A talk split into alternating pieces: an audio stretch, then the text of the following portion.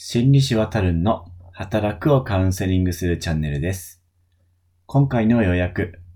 復職直後は環境や生活習慣が変わり、精神的に不安定になりがちです。くれぐれも突っ走ろうとせず、長距離走のつもりで臨みましょう。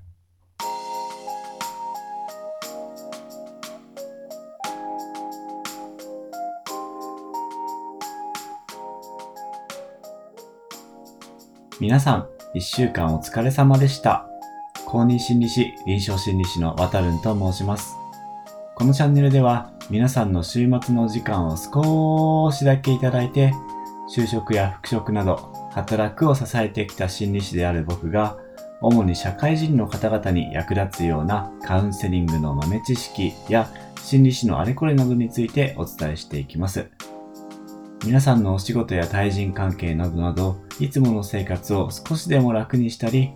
カウンセリング、メンタルケアをより身近に感じていただいたり、緩めな時間を一緒に過ごせたりできれば嬉しいなと思ってます。よろしくお願いします。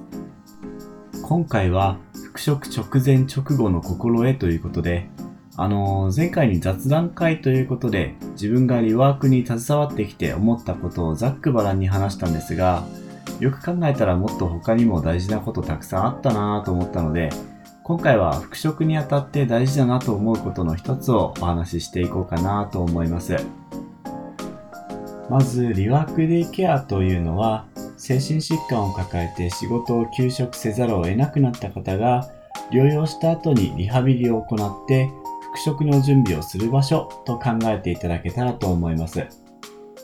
なのでそこでは、決まった場所に決まった時間に通所したり、作業的なことをやったり、また休職しないようにするにはどうするかを考えたりといったことをしています。そんな風にリハビリをしながら皆さん復職に臨んでいくのですが、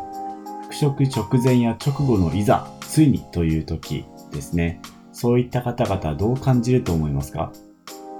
どんなにしっかり準備をしてもですね、やっぱり復職にあたっての不安は拭えないんですね。これはまあ復帰してみないと自分ができるかどうかというのは本当の意味ではわからないので、当然といえば当然です。むしろ不安とともに復職に臨む方が大半ですし、その方がうまくいくケースが多いです。では、うまくいかないケースというのはどういった感じでしょうか？それはですね、頑張れば大丈夫。自分は復職しても絶対にやっていきます。と、ちょっと力が入った感じで復職をしていく方ですね。そういった方は割と短距離走的に復職に臨まれて、途中で息切れするというパターンが多かったように思います。もちろんそこで何とか持ちこたえて、相談しながら軌道修正をして、復職に乗せていくという方もいらっしゃいますが、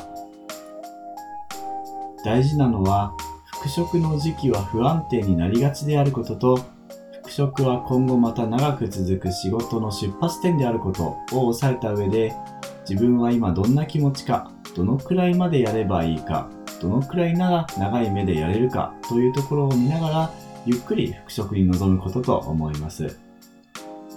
関わった患者さんの中で復職をこんな風に例える方がいました。これからもう結構なペースで動いているベルトコンベアの上に乗っかるんだから慎重に行こうと思います。という感じですね。すでに動いているベルトコンベアっていうのがなんかいい例えだなと思って印象に残ってるんですけれども、そのベルトコンベアの速さについていって、かつその後も軌道に乗せなきゃいけないわけですから、乗る前に不安があったりしんどいのは当然ですよね。そもそも人間は何かしらの環境の変化にはストレスを感じる生き物ですから、久々に職場に行くということ自体がえらくしんどいことなわけですね。それを踏まえてもやっぱり復職前に不安を感じるのは当然だし、無理せずに行くと思えるかどうかって本当に大事なんですね。ぜひ復職前にご自身の心の点検をお願いします。皆さん今回はいかがでしたでしょうか？またリワークデイケアの話でしたが、もし休職されてて復職が近い方、それは精神疾患で休職された方に限らず、育休明けだったり、久々に仕事を始める方なども、こちらをお聞きになったら参考にしてくださると嬉しいです。では今回はここまで。ご視聴ありがとうございました。